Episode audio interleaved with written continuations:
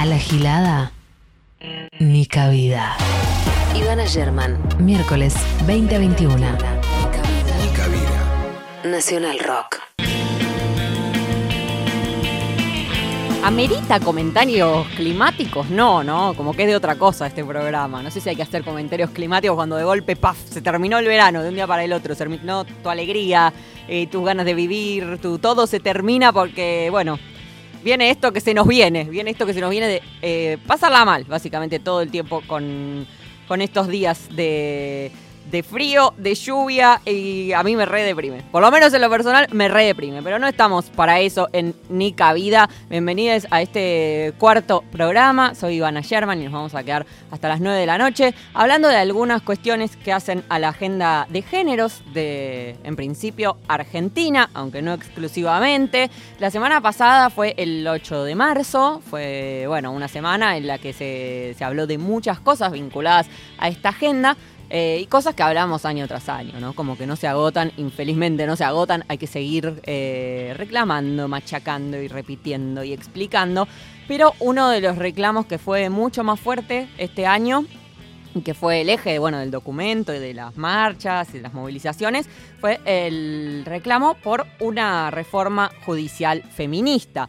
Un tema que a veces nos queda medio lejos, toda la cuestión judicial nos queda lejos a quienes no nos especializamos en eso, por, precisamente por lo intrincado del sistema judicial, la forma en que funciona, los términos que, tiene. Es difícil de entender para todos, no solo para, para alguien que no es periodista y que está en su casa y escucha o ve la tele. A mí me cuesta muchísimo eh, seguir esos temas y por eso quería que dediquemos un programa a intentar entenderlo todos juntos, eh, a entenderlo yo misma, de qué se trata, cómo se puede mejorar una situación que es urgente. Las estadísticas de femicidios las recibimos todos los meses y siempre están entre cada 23, cada 29 horas el asesinato de una mujer a manos de un hombre por el hecho de ser mujer. Eh, y hay una distancia inmensa entre la urgencia de esos femicidios, porque ya sabemos que hoy van a matar a otra y mañana a otra. Ya sabemos que eso va a ser así. Eh, hay una urgencia entre eso y los tiempos, ¿no? La respuesta por parte del Estado. Pocos días antes del 8M fue el, femicidio de Úrsula Bailio, que había denunciado 18 veces a su femicida, lo había explicitado en las redes sociales, lo había advertido por absolutamente todas partes, este tipo me va a matar. Eh, y eh, quizás por, lo anunciado de esa muerte, eh, prendió muchísimo y cobró más vigor este reclamo por la reforma judicial feminista. Y pocos días después, en Villa Langostura, la expareja de Guadalupe Curval la asesinó en pleno centro. Tenía denuncias, tenía una orden de restricción que no cumplía y el juez a cargo de esa causa, que ahora renunció, tenía un informe en el que se le advertía sobre el alto riesgo de la situación y lo dejó estar, ¿no? Digamos, estaba advertido, se sabía que que pasaba esto y la decisión por parte del Estado es hacer nada. El otro día, el miércoles pasado, nosotros terminamos el programa y hablamos con Lali, que es la productora, un poco perfilamos la semana que viene para no correr a último momento y demás. Y, fue fatídico encontrarnos y encontrarme yo diciéndole, la verdad que de acá a la semana que viene va a haber otro caso más, va a haber otro femicidio eh, con denuncias previas. No es lo que quiero que pase, por supuesto que no es lo que quiero que pase, pero es lo que va a pasar.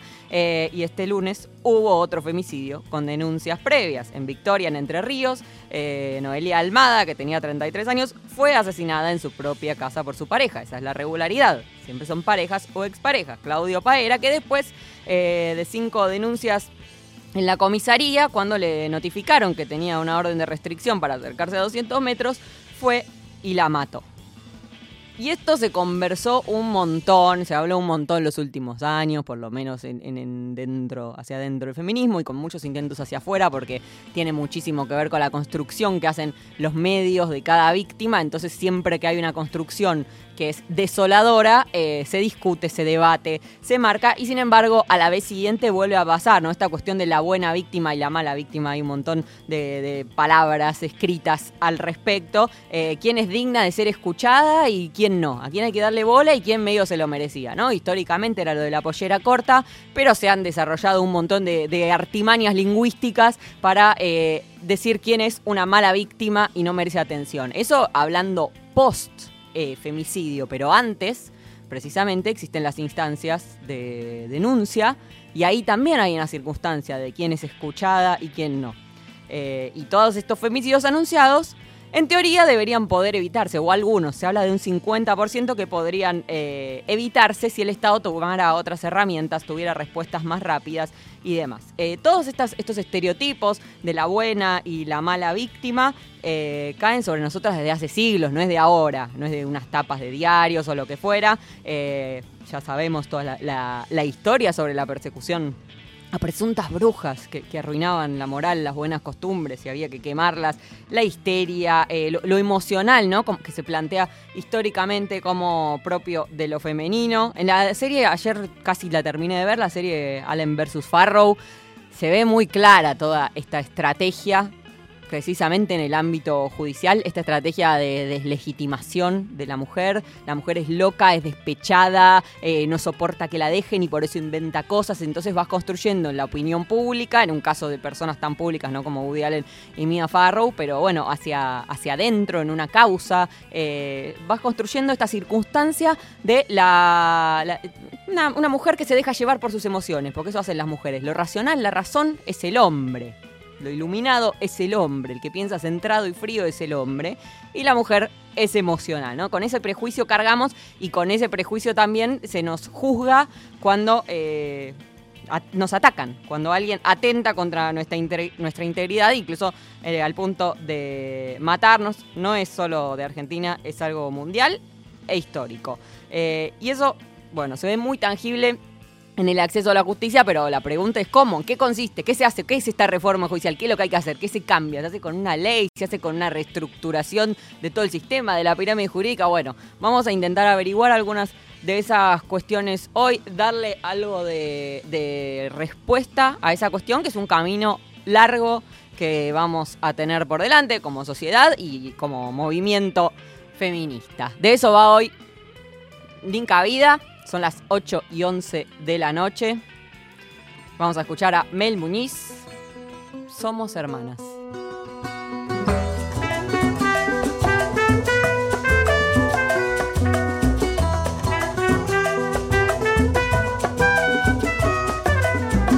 Salvaje lirios, blanca nuestra pena, perfumadas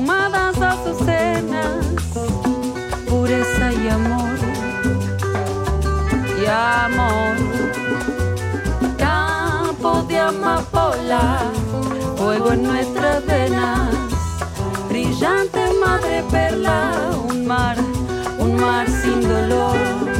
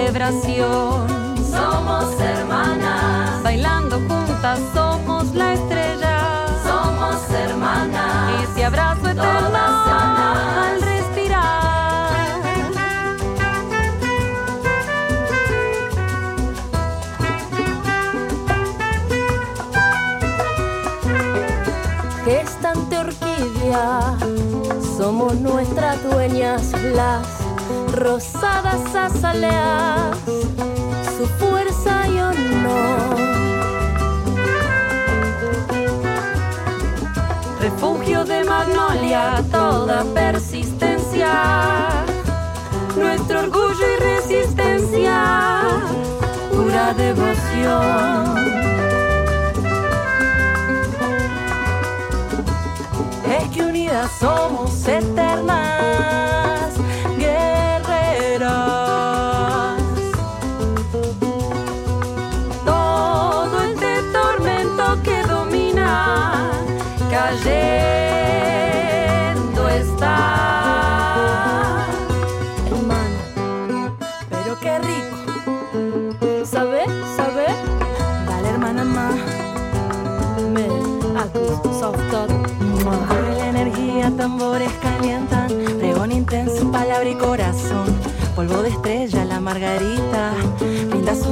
para expresar amor, primor.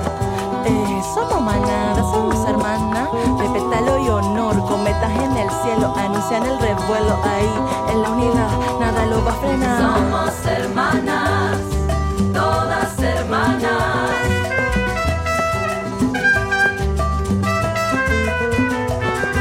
Somos hermanas, todas hermanas.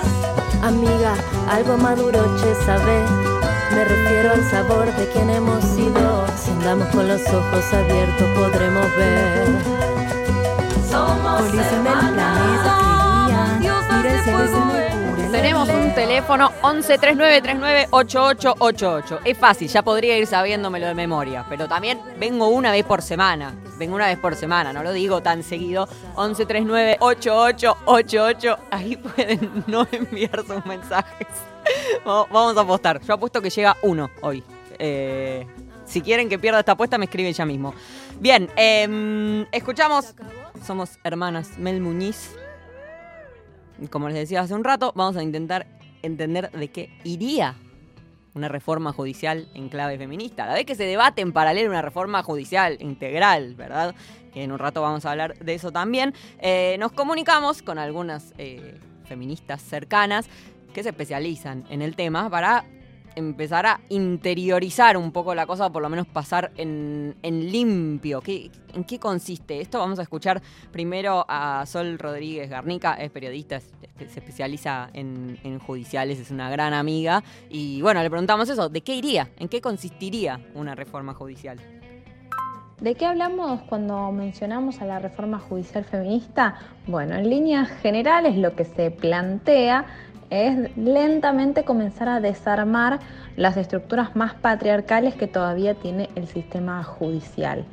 ¿A qué nos referimos con esas estructuras? Bueno, cuando una mujer o una disidencia sexual se acerca al sistema judicial, suele ser revictimizada y suele ser expulsada. Entonces, tiene que haber capacitaciones, por ejemplo, y una capacitación constante y permanente en cuestiones de perspectiva de género, por ejemplo, ¿no? No dejarlo librado al azar de quien quiera capacitarse o no sobre cómo abordar estas temáticas. Otra de las cuestiones que se pueden comenzar a reformar y que se pueden comenzar a trabajar ahora a través de las herramientas que hay, más allá de los avances eh, legislativos, es justamente eh, la creación, por ejemplo, de mayores oficinas donde puedan atender a las mujeres en situaciones de violencia de género, a las situaciones, a las mujeres víctimas de abusos sexuales también y a todas aquellas que van a pedirle al sistema judicial algún tipo de respuesta. Ese sistema judicial no solo interviene en causas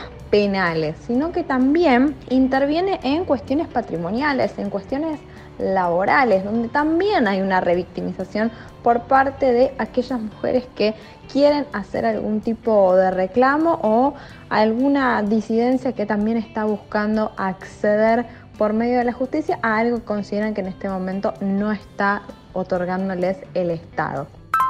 Bien, y para, para sumarle a esta mirada de sol, hablamos con Sabrina Cartavia, la feminista, con la abogada de Telma Fardín, quizás la recordarán eh, por eso, pero tienen un, un trabajo mucho más amplio en la defensa de eh, víctimas de casos de distintos eh, tipos de violencia de género, y nos dijo esto.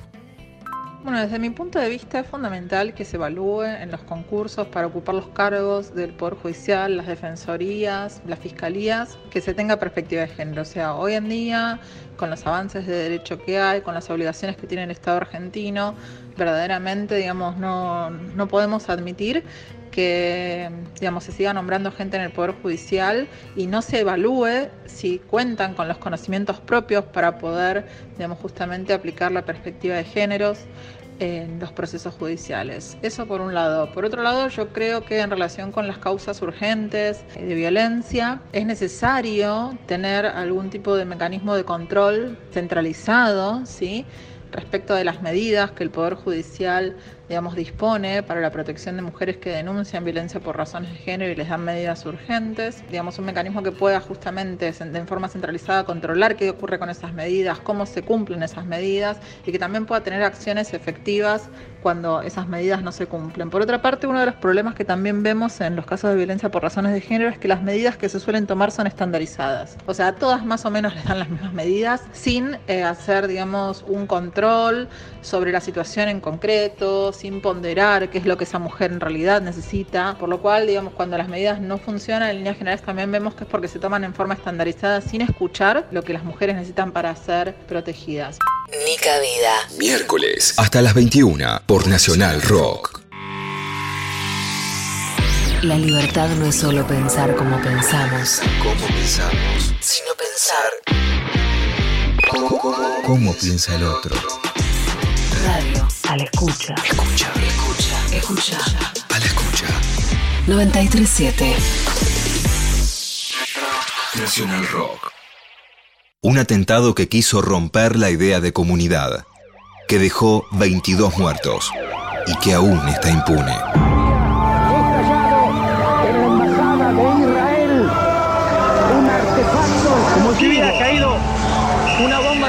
estallado en la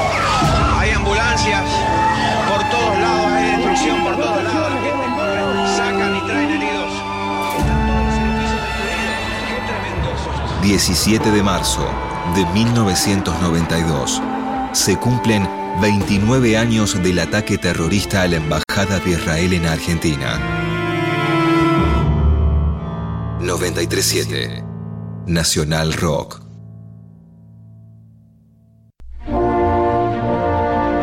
Es ese momento mágico. Divino tesoro. El secreto mejor guardado. Divino Tesoro. Domingos de 8 a 10. Pablo Leo y Agustina Escobar. Divino tesoro. Por 937 Nacional Rock. Hacé la, tuya. 937. Mandanos tu WhatsApp 11 39 39 88 88.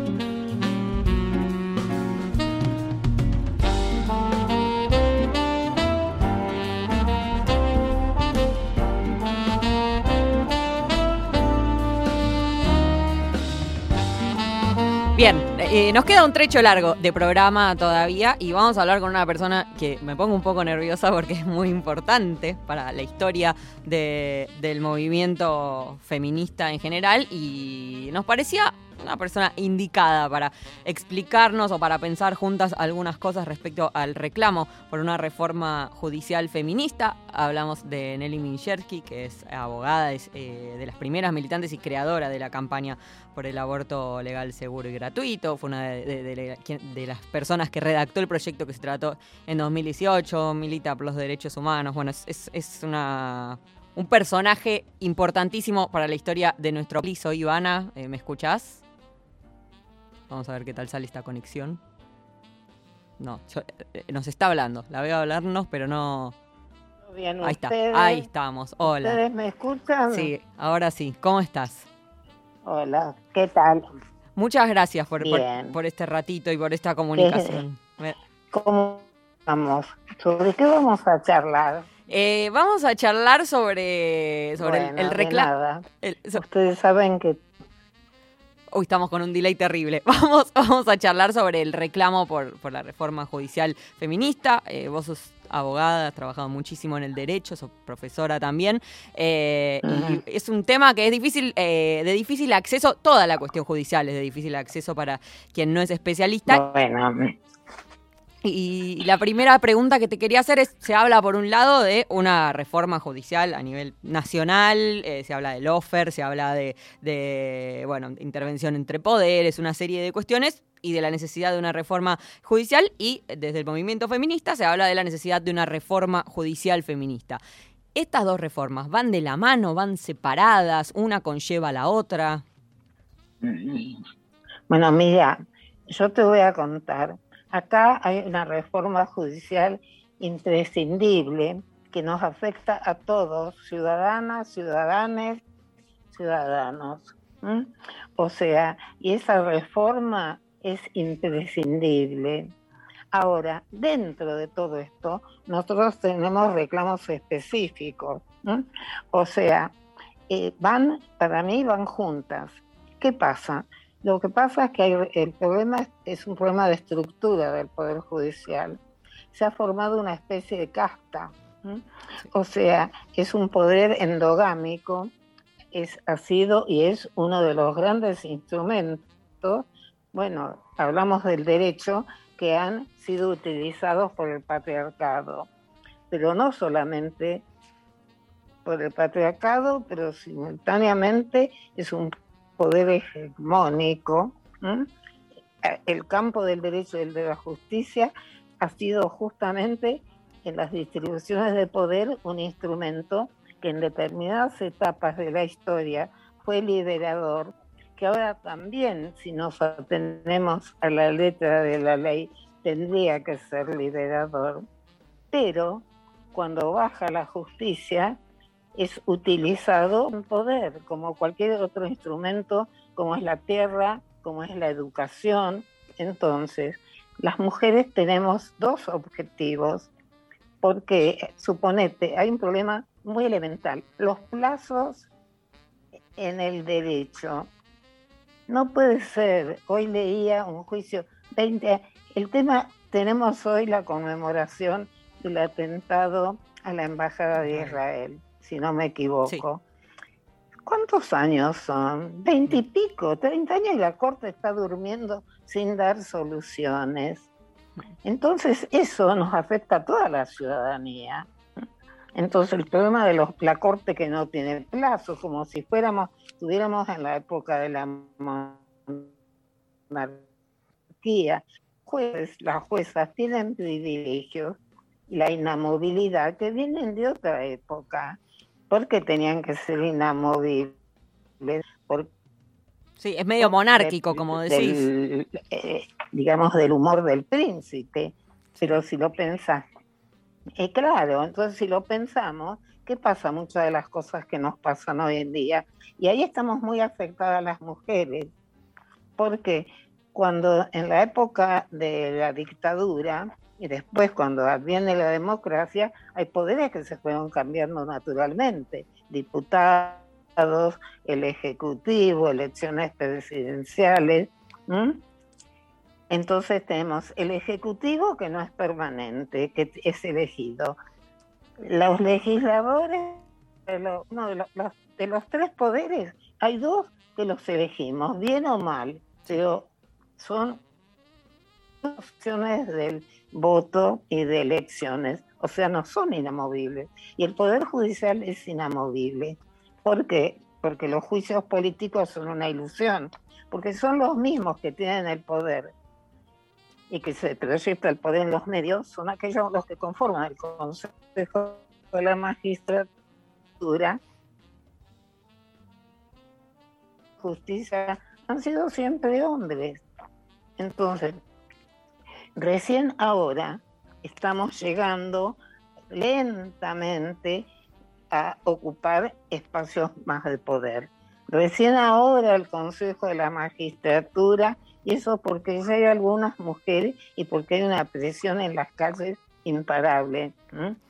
Entonces no podemos, y te cito algunos casos de jueces que son no este, machirulos, están en de la, nos hablan despectiva. Está Geminiani esta semana, o sea, del 8 de marzo. De género, que es una ideología. Sí. Bueno, pero ni te hablo. Geminiani, te cuento, el año pasado dos, dos jueces, y este, Anzuategui y el otro no me acuerdo, que iniciaron un juicio, denunciaron a médicos y niñas este, porque habían intervenido en un proceso de ILE, algo que es legal desde 1921, pero prácticamente los fundamentos son de que somos brujas, deberíamos ser, hay que leerlo. Además, estos señores, que ahora desgraciadamente no me acuerdo el nombre del otro, se pronunció hace poco así en contra de la violencia de, de la perspectiva de género, diciendo que es una ideología comunista porque aparte son ignorantes. Sí, bueno, hay, hay una cuestión de, no conocer. De, en ningún país del mundo. De ignorar. Es lo mismo que decir. Eh, y Nelly, yendo puntualmente a los cambios que debería eh, tener la justicia para eh, ser una justicia con perspectiva de género, una justicia feminista. En, términos concretos, ¿qué es lo que, lo que se puede hacer? Primero que todo, lo que podríamos, porque una cosa es el cambio de estructura, suponete, de ir conformando primero más una paridad en, con que esas mujeres. Ustedes ven el mapa que sacó de género el otro día la oficina de la Corte de Género, muestra cómo todavía las mujeres son mayoría en determinadas funciones del Poder Judicial, pero no en las cabezas. O sea, tenemos, entonces eso necesita una perspectiva en, los jurados, que se compongan con mujeres, que, se aplique lo que ya nos dice la Constitución con las medidas de acción positiva, que si hay una mujer y un hombre en un concurso a igualdad de puntaje y de antecedentes, hay que elegir una mujer. Así como vamos camino a la paridad en la legislatura, tenemos que ir en camino a paridad en la... Entonces, esas reformas, hay algunas que ya se pueden hacer. ¿Qué otras cosas se pueden hacer ya? Se puede capacitar, pero no capacitar como si fuera una lección, sino capacitar concientizando, transmitiendo una especie, digamos, de un cambio de paradigma. Entonces, si la capacitación, yo estoy contenta con la ley Micaela, pero no basta. La capacitación tiene que ser permanente y tiene que ser con alma y vida, o sea, con que vos vayas y digas, y hagan trabajo. Entonces, quienes capacitan tienen que hacerlo con cierta pasión. Y además la capacitación tiene que ser permanente y obligatoria, pero no solamente justicia y seguridad.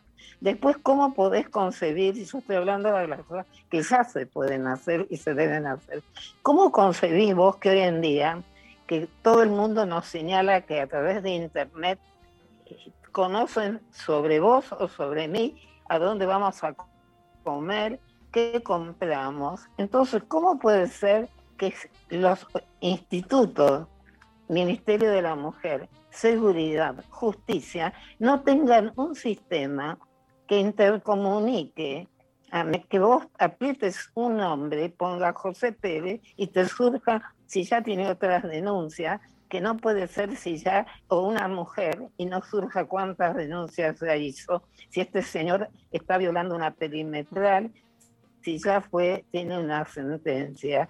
Entonces estamos para algunas cosas en el mundo de la Internet perfecta. Sobrevivimos a la pandemia con todas trabajando con Zoom, con técnica, y no se puede comunicar. Un juez, nadie sabe lo que pasó, por ejemplo, con el juez este de, de la angostura. ¿Cómo puede ser que este señor tenía un papel donde le costó dos vidas? Sí, porque también el homicida, el feminicida también murió, oíme. Entonces, eso es elemental. Otra cosa que ya tendría que hacerse, las mujeres que sufren violencia tienen una estructura generalmente débil. Solo, no, eso no es relativo.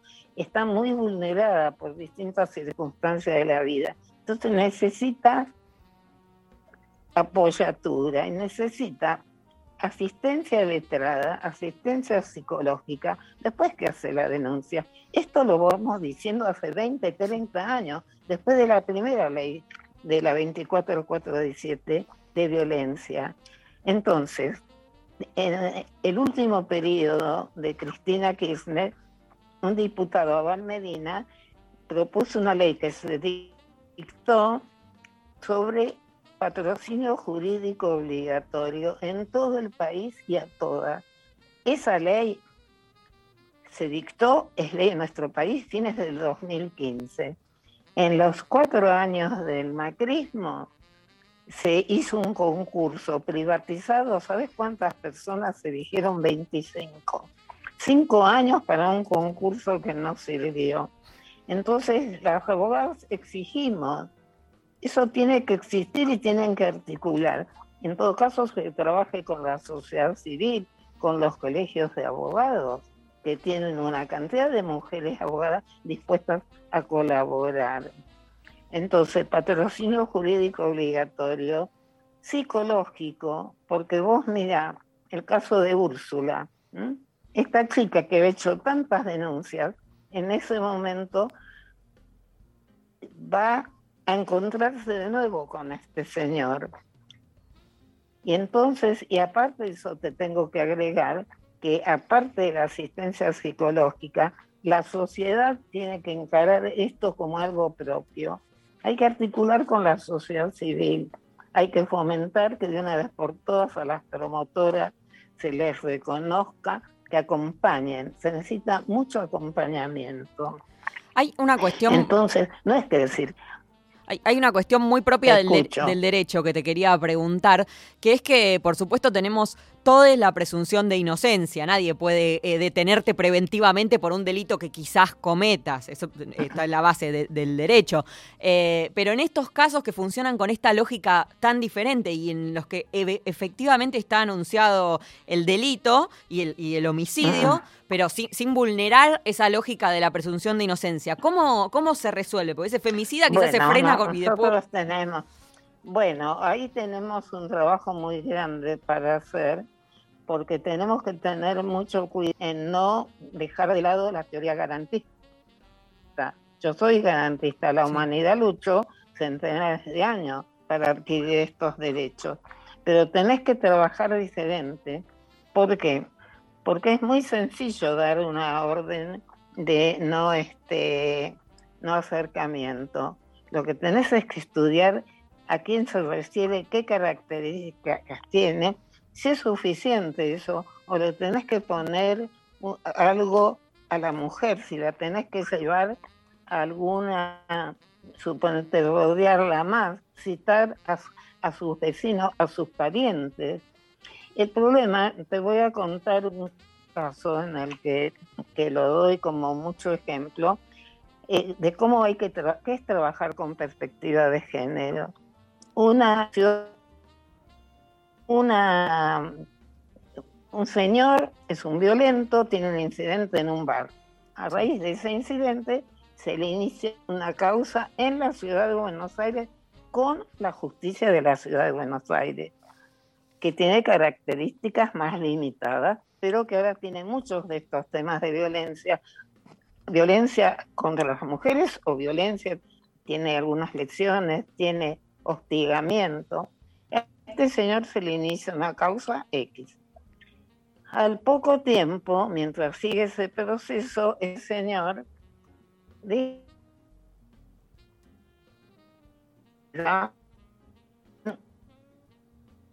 Uy, se complicó al final la comunicación. Ay, no, se trabó al final. Que además me da intriga la historia. Nelly, ¿nos escuchás? Ay, se ha trabado justo ahora. Dios. Bueno. eh, si, logramos comunicarnos de nuevo, por lo menos para agradecerle, porque encima fue esclarecedor esto, fue propositivo, eh, fue como planteando un camino hacia adelante sobre esta, eh, esta necesidad, ¿no? De que la justicia funcione para nosotros. Después también hay que pensar qué vamos a hacer con los hombres, ¿no? Porque esas violencias y esa pulsión, bueno, pulsión es llamarlo de una forma medio natural algo que, un poco, bueno, no, no, tiene nada de natural, eh, sigue estando ahí. Entonces, ¿qué, qué hacemos después con, con, con, esos hombres que son violentos? O sea, porque tampoco podemos decir vamos a, ir sacando gente de la sociedad. La sacamos, la limpiamos, no están más y, listo. No, no se soluciona así. ¿Estás ahí, Nelly? ¿Nos escuchaste? Espera, ahora estás muteada. Ahí estamos. Estoy hablando de lo, Estoy hablando de que hizo la justicia en este caso. Para el señor se le inicia una causa, bueno, la mujer va a ver a la fiscalía, que es donde comienza el proceso, y le pide que archive la causa. La fiscal no, no la archiva, pero no hace nada, no le pregunta por qué la va a ver. Mm. Y la va a ver reiteradas veces. La fiscal nunca se preocupó de agarrar a esta señora y decirle, ¿usted por qué viene? La están presionando, ¿qué le pasa? ¿Dónde está viviendo? La mujer apareció muerta a los pocos meses apuñalada sí. señor. Ese es un ejemplo típico de alguien que no laburó, no, no están trabajando con papeles de expedientes, hay personas detrás. Y hasta ahora, y con estos procedimientos escritos, se dedica horas a hacer fallos larguísimos que nadie lee, se repite doctrina, en cambio dedicar ese espacio al ser humano que está detrás de eso. Sí, eh, había leído sobre, ese caso. Tema es un tema sumamente complejo, entonces eso pasa mucho.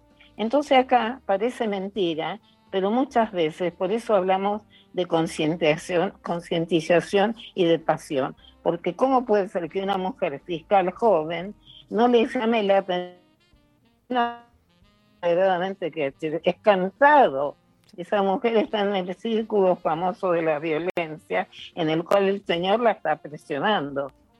Entonces la presionó tanto hasta que la mató. Entonces eso es lo que tenemos que poner todos los que estamos acá. Más pasión, más conocimiento y más, más trabajo, más pensar que estamos con seres humanos. Hay que cambiar este procedimiento escrito que insume papeles, tinta, ya ni se sabe qué, insume, por más que ahora estamos con el, eh, las vías electrónicas, pero todavía se usa una enorme cantidad que es nada más que para el placer de, y que van a decir que bien, qué buena sentencia. Acá hay que operar con las personas. Es así, bueno, Nelly, es, muy, muy emocionante escucharte, muy claro. Eh, gracias por este rato y gracias básicamente por toda tu vida. básicamente eso, y, por dedicarnos este rato. Bueno. Un, beso enorme. No, por favor, cuando quieran, a disposición. Volveremos a hablar. Muchas gracias. Era Nelly Minchersky a las 20:42 en Nacional Rock.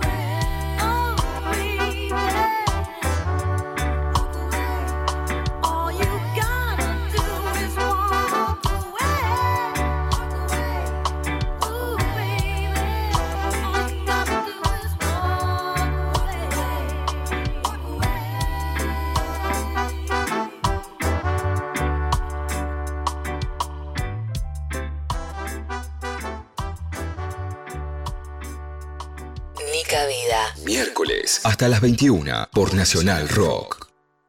¿Sabes en dónde te subís? Y subís. ¿Qué importa en dónde te encuentre la bajada? A lo lejos se escucha venir lo que el río no quiso contar. Una vez acá, de vuelta. 9, 3, 7, Me acabo de soltar. 93, 7. Nacional Rock. Termina el día lejos de casa. Estamos en la luna. Un viaje por la música y la imaginación. Estamos en la luna. De lunes a jueves, de 21 a 0. Con Frankie Lando, Grisel D'Angelo y Agustín Camisa. Estamos en la luna por 937 Nacional Rock. Hace la tuya. 937 Estamos en Facebook. Nacional Rock 937. Nica Vida. El consumo irónico de Amalia Granata. Ivana Sherman. Miércoles, de 20 a 21. 937. Nacional Rock. Ay, ¿cómo pronuncia el locutor mi apellido? me, me- me- me da pudor cada vez que Eh, bueno, en noticias de mierda eh, sigue la búsqueda de Maya, que tiene siete años, que desapareció el lunes en Villa Lugano y ahora apareció eh, su bicicleta, la bicicleta con la que había desaparecido precisamente. Es desolador, desesperante. Bueno, en la tele hay placas rojas a rolete, porque siempre sirven estos temas, pero esperemos que, que aparezca pronto y que aparezca bien. Eh, y ahora voy a conocer en lo personal a otra de mis compañeras eh, de la radio, que trabaja en el área de género, que es Natu Maderna, eh, que, bueno, les que escuchan la radio sabrán que se especializa en las cuestiones deportivas, en las que yo todo lo contrario, especializarme. Hola Natu, ¿cómo estás? Hola Ivana, ¿cómo andás? ¿Cómo andás? ¿Me escuchas bien? Sí, perfecta, perfecta. Ay, qué mega, porque viste que estas cuestiones de la red todavía, Sí. eh, bueno, pueden fallar. amiga. Recién con Nelly estuvo difícil la conexión, de golpe se robotizaba. Era una Nelly robotizada, que es como la, la última fase, la fase más elevada de Nelly Mijerki.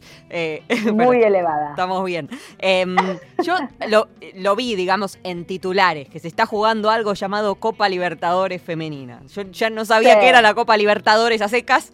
Entiendo que esta la juegan mujeres. eh, y entiendo que es noticia, que eh, vi que el River se quedó afuera y Boca también.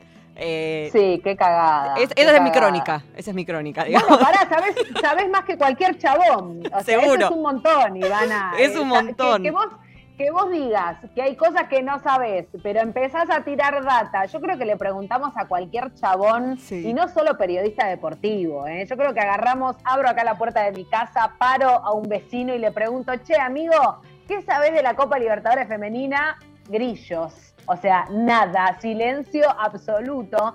¿Sabés que se está jugando, Ivana, por primera vez en, en la República Argentina, esta Copa Libertadores? Arrancó allá lejos y no tan lejos, en realidad 2009, o sea, es la decimasegunda edición que, que se está jugando de la Copa Libertadores. Lo que tiene de copado esta Copa Libertadores es que se juega por primera vez en, en la República Argentina. Y eso es un montón, porque en realidad se iba a jugar en Chile, bueno, pandemia. Entonces, lo que se está jugando es la edición del año pasado, acá en la República Argentina, desde el Claro. 5 de marzo que empezó toda esta fiesta, y termina ahora, termina este domingo, 21 de marzo, se va a jugar en Vélez el tercer puesto y, y la final. Eh, y es interesante también que, que se juegue en la República Argentina porque tenemos a Claudio Tapia, eh, eh, Chiqui Tapia, Tapia. digamos, ¿no? Como cabeza de la Casa Madre de la Asociación del Fútbol Argentino en la calle Viamonte. Que hay algo muy lindo que él siempre dice cuando tiene la oportunidad de hablar del fútbol femenino, que es el encargado de la gestión de la equidad, ¿no? Del fútbol femenino. A mí se me ríe. Iba a decir el ojete, pero me parece un poco fuerte, así que no lo Las voy tetas. a decir. Pero eh, se me ríe en varias partes de mi cuerpo cuando le escucho a Claudio Tapia decir eso, porque me parece también que, y, y todo tiene que ver con todo, porque estamos cumpliendo también los dos años de la semiprofesionalización del fútbol en nuestro país, ¿no? Eh, entonces, que Claudio Tapia se cuelgue la cocarda de la gestión de la equidad es un poco grosero cuando todavía sigue habiendo falencias tan importantes en el fútbol femenino, ¿no? Eh, sin ir más lejos, eh, se está llevando a cabo la, Copa Libertadores y los únicos dos equipos argentinos, bueno, Boca por haber salido segundo, River por haber conseguido la segunda plaza, por haber quedado este, segundo también, ahí consiguió entonces eh, estar en la Copa Libertadores. Y uno se pregunta, ¿no? Y, con las colegas también nos preguntábamos, ¿qué pasó que River y Boca se quedaron afuera? Digamos, ¿cuál, ¿Cuál es el análisis que hay que hacer para entender que los mejores dos equipos de, la República Argentina se hayan quedado afuera? Bueno, el nivel de competencia. ¿Eran muy altos los demás equipos? Y la diferencia, digo, lo que tiene la Copa Libertadores es que lo que vos podés ver eh, son las diferencias, digamos, ¿no? Las diferencias físicas, las diferencias tácticas, las diferencias técnicas, con qué van y con cuáles son los planteos de los directores técnicos al momento de jugar. Y ahí te das cuenta también cuáles son las diferencias de los directores técnicos argentinos, ¿no? Y cuáles son las falencias. Yo hablaba con Laurina Oliveros, y, hablábamos en estos días, dejé pasar un tiempo, viste, para escribirle, porque se quedaron eliminadas el domingo. Yo soy amiga de Laurina, pero les llegaba a escribir el domingo primero, me iba a putear o me iba a clavar el visto y iba a ser un Hay que ser estratega. Claro, entonces dejé pasar unos días, le escribí ayer y me dijo algo que tiene mucha razón, digamos, ¿no? Em, se, nota mucho la diferencia, se nota mucho la diferencia y eso hace entonces que esta semiprofesionalización tenga sabor a poco, ¿no? Y, más en el aniversario. Esa, esa diferencia se debe a que en otros países la profesionalización llegó antes y que nosotras llevamos poco tiempo con, no sé, con recursos para, para, para que quien juega al fútbol pueda dedicarse a eso y no tenga que eh, atender seis horas en un call center. Hay muchas, hay muchas cosas. Una de las cuestiones tiene que ver con la profesionalización, que lo que hay que decir es que, por ejemplo, Colombia, que acaba de destronar a Corinthians en, una semifinal que terminó hace un rato nada más. Atlético de Cali. Eh, Atlético, yo tiro, América de Cali. yo voy tirando conceptos que, me quedaron. está bien. Me gusta, me gusta muchísimo, me gusta muchísimo esta interacción. América de Cali este, destronó a, Corinthians hace escasos minutos y fue un batacazo tremendo porque, a ver, primero porque Corinthians es el último campeón, son las últimas campeonas. Eh, y obviamente que eran las preferidas y obviamente que también si hubiese habido apuestas yo ponía un pleno en Corinthians, lo hubiera perdido como loca. Eh, iban 1 a 0, las brasileras iban ganando 1 a 0, y en el minuto 48 del segundo tiempo eh, aparece una Guarecuco, ese es el apellido de Joemar de la colombiana, mete el gol del empate, se saca la camiseta como una loca descontrolada, gritando obviamente amarilla eh, para Joemar. Empate, definición por penales, la primera definición por penales en la Copa Libertadores. Pero iba, Ivana, eh, el tema es que Corinthians había jugado cuatro partidos, tres por fase de grupos y esta semifinal. ¿Sabes cuántos goles había metido Corinthians en cuatro partidos? Diez. 34, amiga. Dios. 3, 4, un escándalo. Un escándalo, ¿no? Digo, para que, para que veamos la, cuestión de la diferencia, ¿no? Eh, digo, y aparte estamos hablando de golazos porque fue, el primer partido le ganó 16 a 0 a Nacional, 8 a 0 a Club Universitario, 6 a 0 a América, 7 a 0 a Santiago Morning.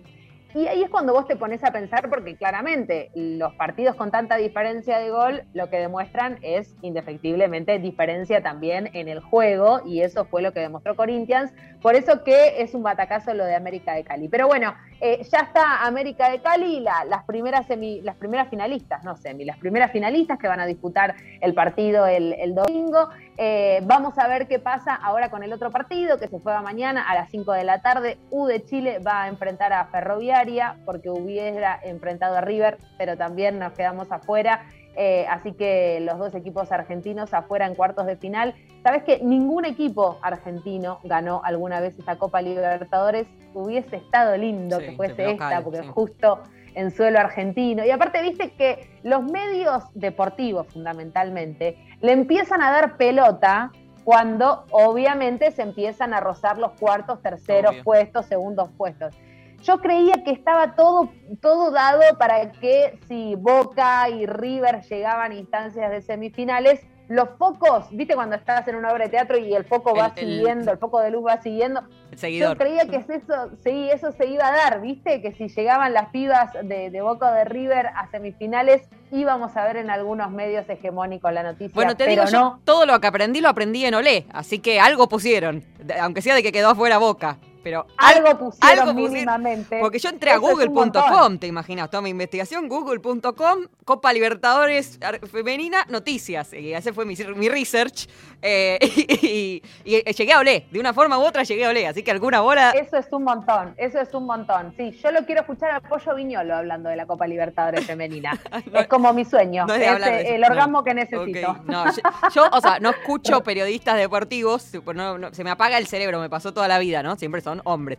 Eh, se me pero es histórico, es como yo tengo que Yo he co- conducido un programa de deportes, así como me ves los sábados 8 a.m. Una vez hice un editorial sobre el mundial porque el conductor no lo podíamos enganchar en Rusia. Hermoso, hermoso. No, no, fue hermoso ese 11 momento. minutos sola hablando de un par- del partido contra Islandia. Te lo juro. No hay sé, que recuperar, no hay que recuperar hice. ese editorial, tengo, hermana, que- hay que recuperar. Eh, pero a mí se me apaga el cerebro y, y he, he podido seguir el hilo de lo que contaste. Así que quizás el problema era que no lo contaba nunca una mujer. Ese es el problema. Exactamente, amiga, eso es lo que pasa, porque nunca escuchaste a una mujer contándolo, por eso tenés que escuchar el domingo todo en juego, que lo hacemos con mi compañero, que intentamos darle una perspectiva de género a, a las noticias deportivas, pero en serio, porque me parece también que qué importante sería, Ivana, que, que lo podamos seguir, digo, más allá de lo que tuvo de, distinta esta Copa Libertadores femenina, que por primera vez se, se transmitió por Deporte B, por el canal público de deportes, con todo un equipo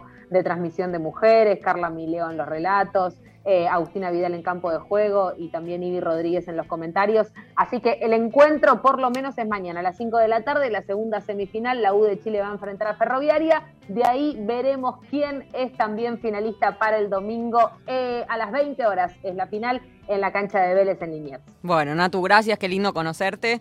eh, y vamos a seguir hablando, supongo, en el año. Pero claro que sí, acá me tienen firme cuando me necesiten. Les mando un beso grande. Un beso enorme. Nuestra compañera Natu Maderna, hablábamos sobre la Copa Libertadores Femenina, se ha ido el programa, ¿qué quieren que les diga? Jorge Escobar en la puesta en el aire, Lali Rombolá en la producción, muchísimas gracias a los dos, soy Ivana Sherman, el miércoles que viene a las 8 nos encontramos, es 24 de marzo, es feriado, venimos, eh, vamos a, a preparar el programa para la semana que viene, nos encontramos aquí en Nacional Rock, ahora se quedan con Estamos en la Luna, chau. É o caso. É. Hey. Later.